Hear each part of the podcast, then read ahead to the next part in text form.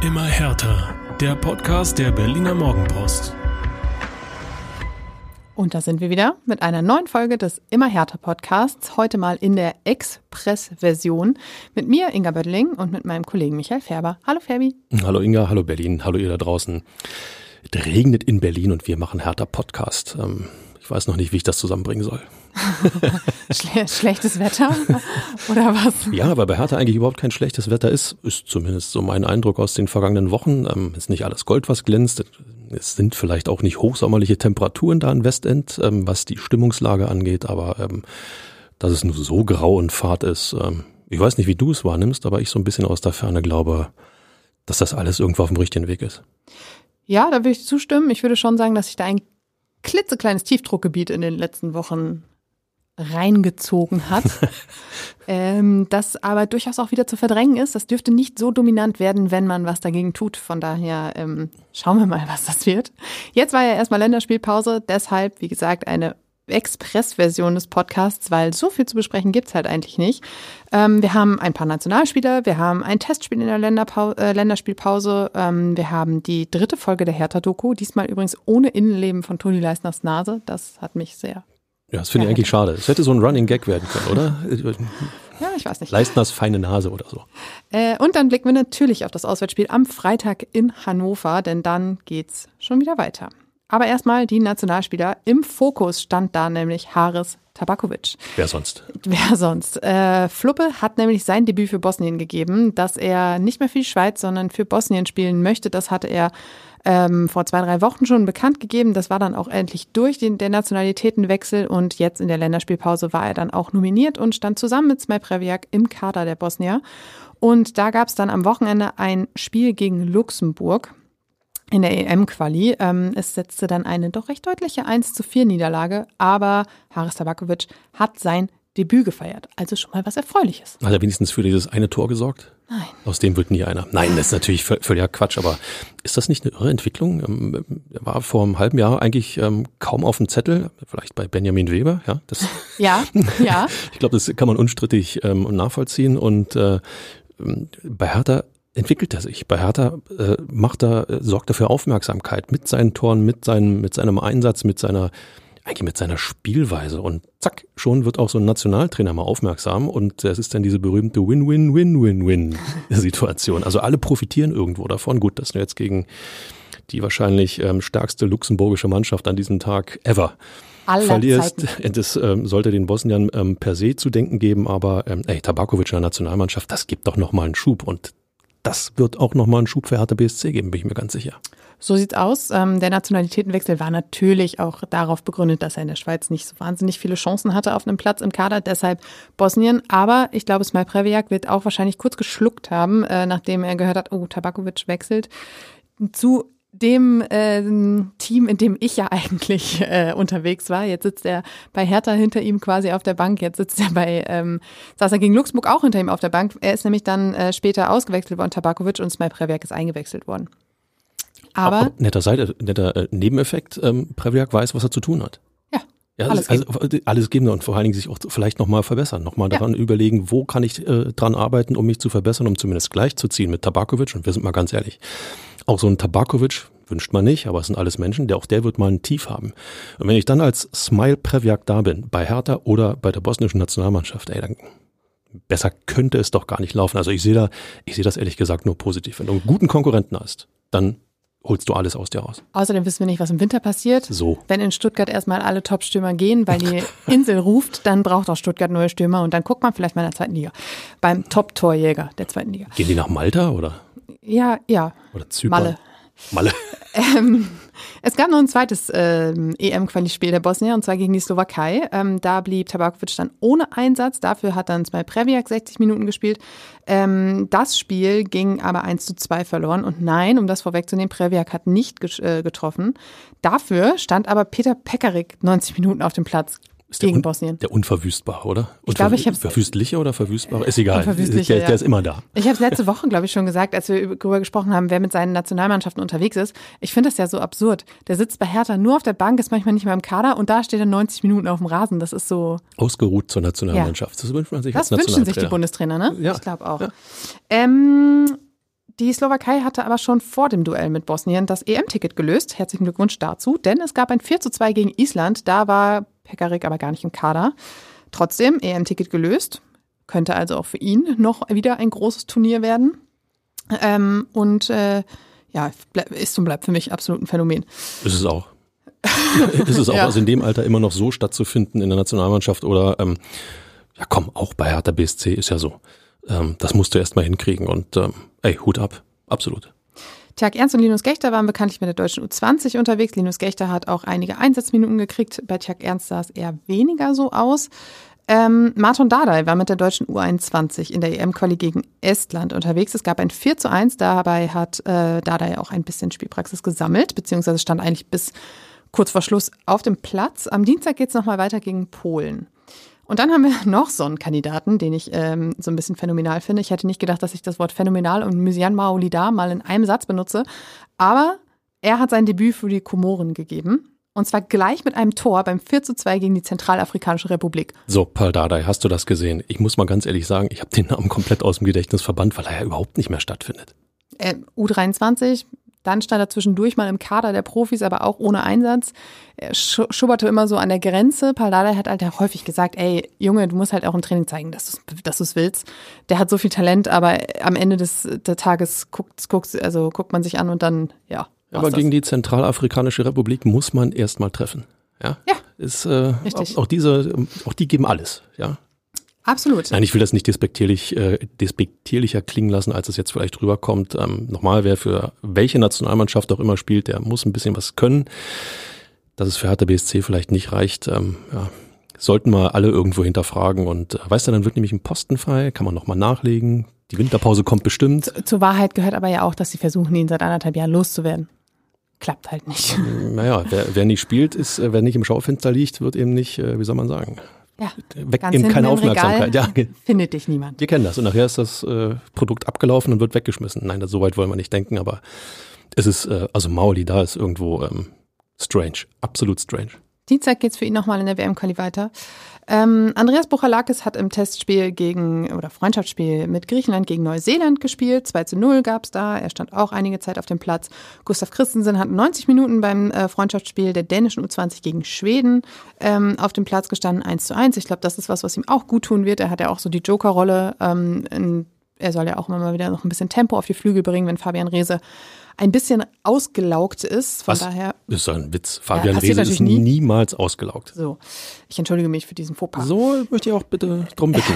ähm, Pascal Clemens war mit der deutschen U19 gegen Norwegen unterwegs. Da gab es einen Doppelpack, ähm, 3 zu 1 und ein 2 zu 1 Sieg. Da durfte auch Tim Goller ein bisschen Spielpraxis sammeln. Trainer Christian Wörns hat da so zwei Halbzeiten jeweils zwei Mannschaften aufgestellt, äh, sodass jeder irgendwie insgesamt 90 Minuten hatte. Und Anderson Lukoki, noch so ein Phänomen, äh, war für Angola ohne Einsatz und ist Dienstag auch nochmal in der WM-Quali unterwegs. Fabian Reese könnte, also es lässt mich überhaupt nicht los hier, dieser, dieser Einschätzung. Ich, ich habe das Gefühl, den musst du immer bremsen. Egal ja. was passiert. Ich weiß, es ist nicht unser Thema, aber ähm, ihr wisst ja da draußen, Fabian Reese, ähm, ich mag den Kerl, der spielt begeisternden, erfrischenden, tollen Fußball. Ich habe letzte Woche schon zu Nelis gesagt, vielleicht müsste man hier mal eine Kategorie einbringen. Ja. Der wöchentliche Fabian Fluppe bin ich dafür. Ja. Bin, wir bin, haben bin, immer irgendwas, was unter die Kategorie das ist, fällt. Das ist nämlich genau der Punkt. Aber wenn ich die ganzen Namen höre, hier, warte mal, eins, zwei, drei, vier, keine Ahnung, zehn, wer waren denn überhaupt noch da zum Training oder zum Testspiel? Ist denn die ähm, eine verkappte U23 unterwegs Zwölf gewesen? Spieler waren unterwegs. Siehst du? Also das ist eine schöne Überleitung, denn beim Testspiel uh. gegen Altlinike in der vergangenen Woche, ähm, da waren dann halt eben so Spieler unterwegs wie Florian Niederlechner, äh, Martin Winkler, ähm, Toni Leisner und Fabian Reese übrigens nicht. Die waren als ähm, ja, Zuschauer mit dabei. Mussten mal ähm, Kraft tanken, ja. Ja, die hatten, hm. glaube ich, äh, nicht glaube ich, die hatten in der Woche auch nicht voll trainiert, weil sie auch ein paar Wehwehchen hatten und sowas. So Wehwehchen übrigens, ne? Also nicht unkaputtbar. Ähm, genau, dafür hatten dann eben andere äh, die Möglichkeit, sich so ein bisschen in den Vordergrund zu spielen. Und das war unter anderem Derry Scherhand, der diese Möglichkeit auch genutzt hat. Der hat das 4 zu 0 per Elfmeter erzielt und war da auch sehr selbstbewusst, hat sich den Ball geschnappt und gesagt, ich mache das, auch als wenn, also auch wenn Florian Niederlechner mal kurz nachgefragt hat, ob er das nicht vielleicht machen sollte. Der hatte vorher schon zwei Tore erzielt, auch wichtig fürs Selbstbewusstsein, haben wir in den letzten Wochen auch häufig drüber gesprochen. Niederlechner war auch in einer Rolle, die ihm gar nicht gefiel. Ähm, und Martin Winkler hat auch noch getroffen, der Vollständigkeit halber. Aber Scherhand eben einer derjenigen, der das auch wirklich genutzt hat, der gute Eindrücke gemacht hat ähm, und der sich auch bei Paldada so ein bisschen vielleicht die Gunst zurückerspielt. Gerade weil ähm, wir wissen alle, er wollte im Sommer gehen, konnte sich nicht damit anfreunden, dass er gesagt hat, ist nicht.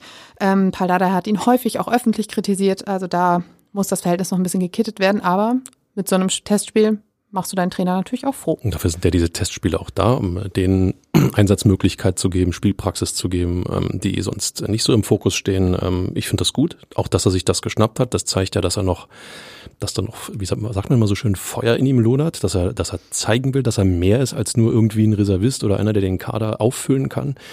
Ähm, zwei Tore von Niederlechner. Ähm, ich bin ganz ehrlich, ich weiß immer noch nicht, wie ich den Kerl einschätzen soll. Er ist ja seinerzeit gekommen, sollte sollte sehr viel bewirken, ist in meinen Augen aber über diese Rolle des Mitläufers immer noch nicht hinausgekommen. Das, das, so das, das, zweifelt, lässt mich immer mehr zweifeln an ihm. Bisschen als Heizbringer noch in der Winterpause gekommen. Genau. Es war ja die Frage, holt man Niederlechner oder holt man Rese schon jetzt im äh, Winter?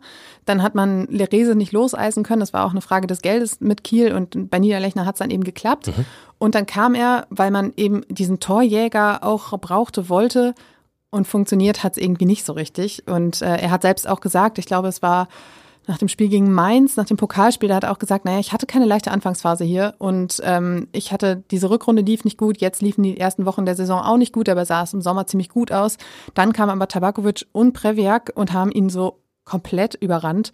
Und jetzt hat er so ein bisschen seine Rolle gefunden, offensichtlich, weil Paldada ihn ja auch immer gelobt hat als Kämpfer, als Motivator, als Mann in der Kabine. Und da können solche zwei Tore im Testspiel natürlich auch viel bewirken. Ohne Zweifel, ähm, starke Leute werden gebraucht, zumal wenn du ähm, ja bis zum Winter in der zweiten Liga, ähm, sagen wir mal, äh, bestimmte Plätze irgendwo in Reichweite haben möchtest. It's a long way to go. Ohne Zweifel, ohne Zweifel, aber je früher du dran bist, desto besser. Ähm, klar, äh, ich bleib trotzdem dabei, so ganz werde ich noch immer noch nicht schlau aus Niederlechner. Er hat dann mal so Phasen, auch wenn er dann gebracht wird, äh, wo man denkt, äh, ja, warum schafft er das nicht, das öfter zu zeigen oder konstanter zu zeigen, auch im Training, geht ja immer über Trainingsleistung, auch wenn wir natürlich wissen, dass jeder Trainer seinen Liebling hat und äh, andere, die dann nicht des Lieblings, nee, des Trainers Lieblings sind so, dann vielleicht noch ein Schüppchen mehr drauflegen müssen.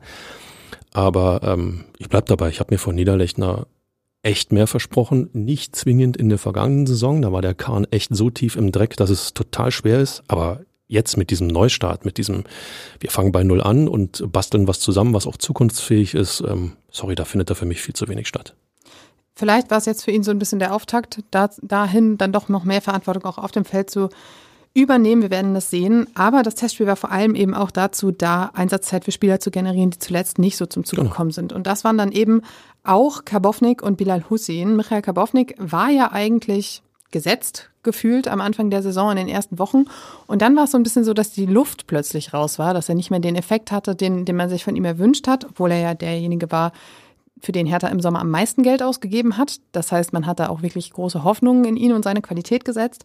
Ähm, dann war er gegen Mainz raus und kam danach auch nicht wieder zurück. Hussein, da hat Trainer Dada schon häufig gesagt, ähm, dass der noch nicht so weit ist, dass der sich noch dran gewöhnen muss an die Liga und an, äh, ja, an das fremde Land und keine Ahnung was alles. Ähm, und die beide, beiden hat er jetzt als Achter im Mittelfeld ausprobiert gegen Altlinike und ähm, da gab es nachher auch ein bisschen Kritik. Ähm, Husseins Vorstellung war für ihn ein bisschen zäh, in Anführungszeichen. Was ist denn eine zähe Vorstellung?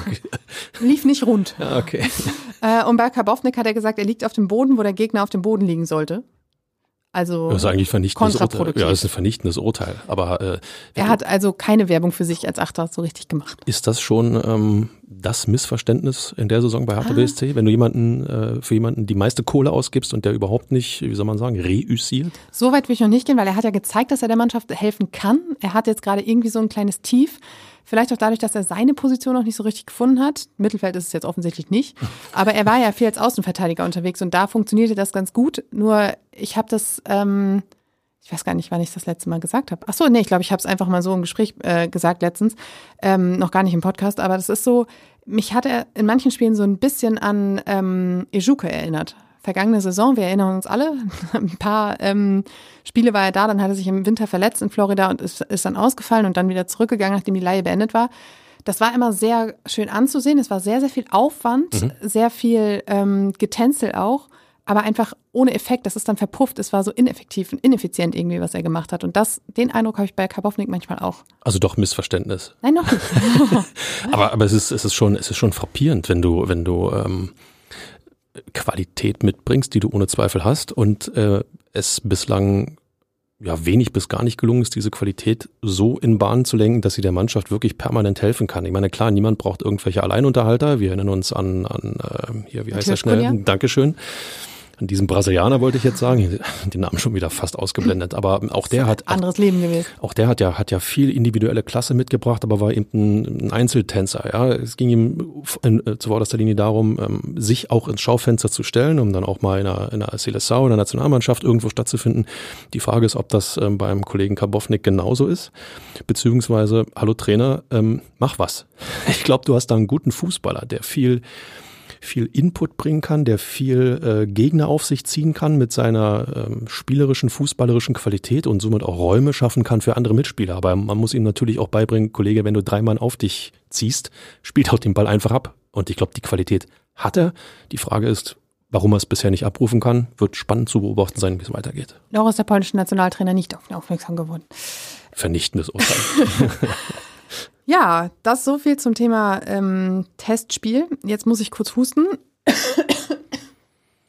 Ja, wir hätten jetzt Pardon. natürlich auch Werbung einspielen können, aber. Richtig. Ähm, Und dann wollte ich noch kurz drei äh, Worte zu der dritten Folge der Hertha-Doku sagen, die ich mir natürlich angeschaut habe. Ohne Toni Leistners Nase. Ohne Toni Leistners Nase. Ich glaube, Toni Leistner hat tatsächlich kaum eine Rolle gespielt. Dafür hat Robert quasi auch eine große Rolle gespielt. Und es gab so ein Einblick in seinen Tag. Er hat ähm, die Kamera mal einen Tag mitgenommen, was er so macht, wie es so aussieht, war, er war auch in der Schule und ähm, hier und da und beim Training und so. Und das führte natürlich alles auf seinen großen Moment hin, auf sein Debüt im Olympiastadion auch nochmal schön zu sehen. Wir haben auch ja viel drüber gesprochen, die Tränen flossen. Ähm, das hat er auch alles nochmal eingeordnet. Das war nett, auch mal Bilder so aus der Kabine und aus dem Hintergrund zu sehen. Ähm, wie er auch auf der Rolltreppe in den Katakomben sitzt und sagt, puh, das war krass. Und äh, ja, es war, waren nette Einblicke.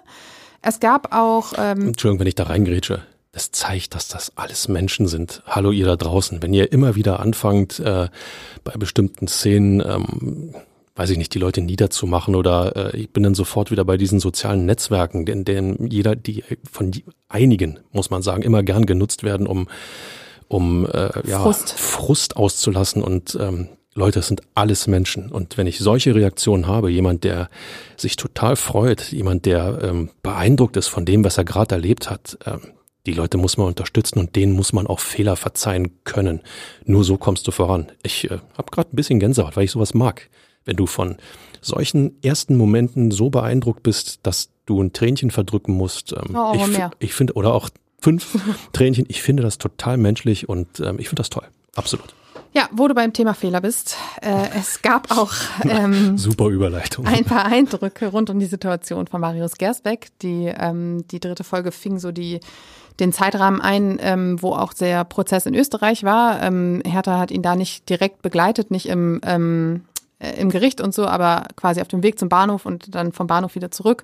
Und da redet Gersbeck auch sehr, sehr viel ähm, über diese, über diesen Prozess, über seine Eindrücke und ähm, dass er froh ist, dass es das jetzt alles ähm, geklärt ist, dass er sich persönlich beim Opfer entschuldigen konnte. Ähm, wie sage ich's? Ich fand es ehrlich gesagt ein bisschen dünn, aber ähm, weil mir manchmal wirklich immer noch so diese Einsicht fehlt. Das ist aber vielleicht mein Eindruck. Ähm, dass, da kann sich jeder einen Eindruck machen, der die Doku schaut. Ähm, es ist, geht jedenfalls auch eben darum, dass er dann wieder zurückkommt ins Training und sowas alles. Also sehr viel Eindruck hinter den Kulissen, den man sonst eben nicht bekommt. Und ähm, ich weiß ehrlich gesagt gerade gar nicht mehr, bis wohin es ging, weil es sind ja immer so ein, so ein paar Spiele. Ach doch, ähm, die letzten Szenen sind die auf Schalke, aber noch ohne Ergebnis und ohne, ähm, ja, ohne, ohne den Auswärtssieg. Ein Spiel, das nie zu Ende ging. Ja, gefühlt ja. gefühlt ja. Der Auftritt in den schwarzen Sondertrikots. Ja, genau. So, das hätten wir auch. Dann lass uns noch mal vorausblicken, Fabi, auf das Auswärtsspiel am Freitag um 18.30 Uhr gegen Hannover 96. Freitagsspiele hatten wir auch eher selten in dieser Saison bislang. Ich glaube, eins war es, ne? Gegen Wiesbaden am zweiten Spieltag. Das kann sein. Ansonsten. Ich glaube, das ging nicht so rosig aus für Hertha. Schwamm drüber, Haken dran. 94. Weg. Minute. Ganz, ganz, ganz, ganz tief runter ins Archiv und gar nicht mehr dran denken. Besser ist das. Aber, aber Hannover ähm, ist, ist, ist, mir, ist mir völlig egal, wo die stehen. in Hannover zu spielen ist immer irgendwo dreckig. Ich weiß nicht, wie es dir geht. Weil es, weil es Ja. eine aufgeheizte Atmosphäre immer ist. Ja, ich habe so ein bisschen das Gefühl, ähm, Hannover hat sich so richtig gefunden in der zweiten Liga. Das ist so äh, etabliert. Die wissen ganz genau, worauf es ankommt und deshalb ist es eklig, gegen sie zu spielen. Ja, äh, zweite Liga ist was anderes als erste Liga. Ähm, boah, das geht natürlich ins Phrasenschwein, die fünf Euro, ist schon klar. Ähm, aber es, es kommt da eben weniger auf das Spielerische an, als mehr das auf das Miteinander funktionieren, auf ähm, ja, Kratzen, Beißen, Spucken. Ähm, Klingt jetzt ein bisschen martialisch und damit wird man der zweiten Liga vielleicht auch nicht zwingend gerecht, weil teilweise ja wirklich prima Fußball gespielt wird. Aber ähm, ich glaube, viele von euch haben es bemerkt in den vergangenen Wochen und Monaten. Zweite Liga heißt vor allen Dingen, es passieren viele Fehler. Und ähm, diese Fehler äh, im Spiel, egal bei jeder, bei, bei welcher Mannschaft auch immer, ähm, die musst du provozieren. Und wenn dir das gelingt, und ich glaube, Hannover kann das inzwischen verdammt gut, dann musst du höllisch aufpassen, dass du, ähm, dass diese Fehler dich nicht irgendwo weghauen. Insofern ist da ähm, gerade was die Defensive angeht, hallo Herr Leistner, ja, ich hoffe die Nase ist wieder gerade und äh, die Sinne sind geschärft. Wenn du da nicht wirklich auf dem Punkt vom Kopf her da bist in Hannover, dann kann das äh, ja böse enden. Also böse im Sinne von Niederlage. Es ist tatsächlich erst das zweite Freitagsspiel. Ich habe gerade kurz nachgeguckt. Ähm, und äh, die Bilanz ist natürlich dann nicht so doll. Ne? Eine Niederlage, ein Freitagsspiel. Da ist, das ist ausbaufähig, um das schon mal vorwegzunehmen. Sehr schön. Die andere Bilanz ist nämlich recht vielversprechend. Und zwar haben wir da ähm, 66 Duelle, 28 Siege, 22 Remis und 16 Niederlagen. Ja, ich finde das auch ist ausbaufähig. Ja, kann man machen. Letztes Aufeinandertreffen war ein 0 zu 0. Auch das ist vom Ergebnis her ausbaufähig. Ähm, das gab es am 21. April 2019. Der letzte Auswärtssieg, den gab es am 1. Dezember 2018 mit einem 2 zu 0. Damals trafen Jordan Torunariga und Vedat Ibišević. Ey, da weiß jemand, wie man in Hannover Tore schießt. Richtig.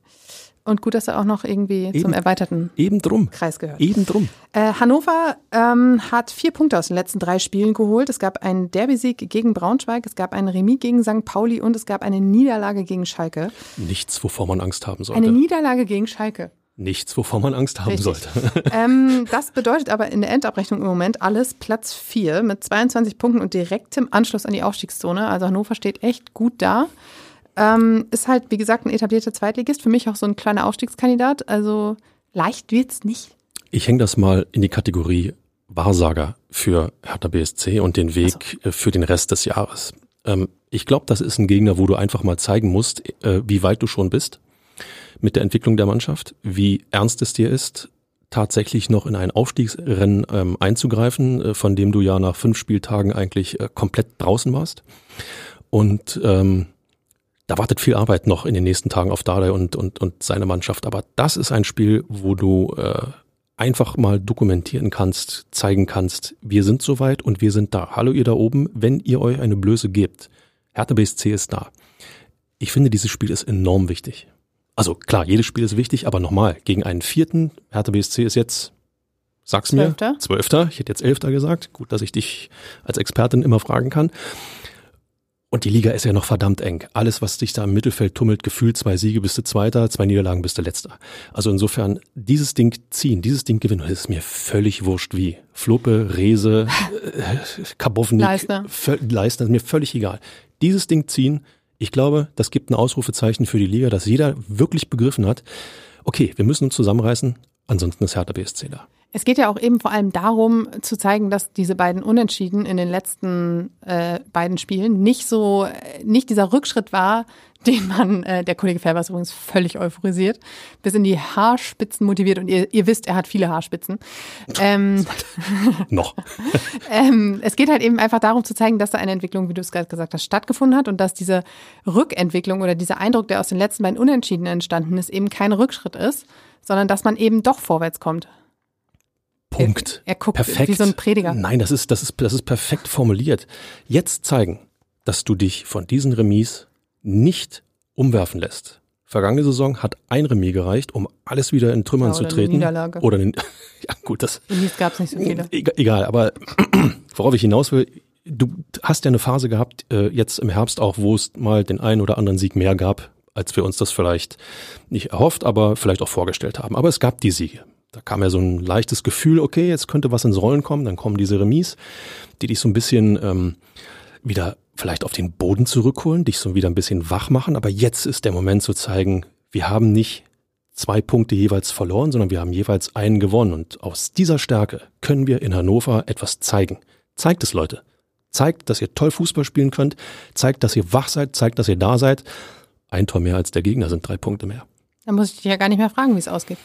Klarer Sieg für Hertha BSC. Ey Leute, nochmal, wir sind hier in so einer Phase, wo du, wo du einfach nur äh, optimistisch sein brauchst. Ähm, wie sage ich immer so schön, scheitern tut die Mannschaft von allein. Aber ich glaube, das merkt man auch an dem Support der Zuschauer. Wenn jetzt gegen Karlsruhe, das ist vielleicht nochmal ein besonderes Spiel, gefühlt 150.000 im Olympiastadion sind und äh, da hat sich etwas getan, es hat sich etwas gedreht. Menschen gehen zu Hertha BSC, um die Mannschaft zu unterstützen, weil die Mannschaft etwas auf den Platz bringt, was man lange nicht gesehen hat. Das in Hannover zeigen und drei Punkte mitbringen. Das ist ein Meilenstein, wenn es darum geht, im Aufstiegsrennen eine Rolle zu spielen. Denkt an meine Worte. Punkt.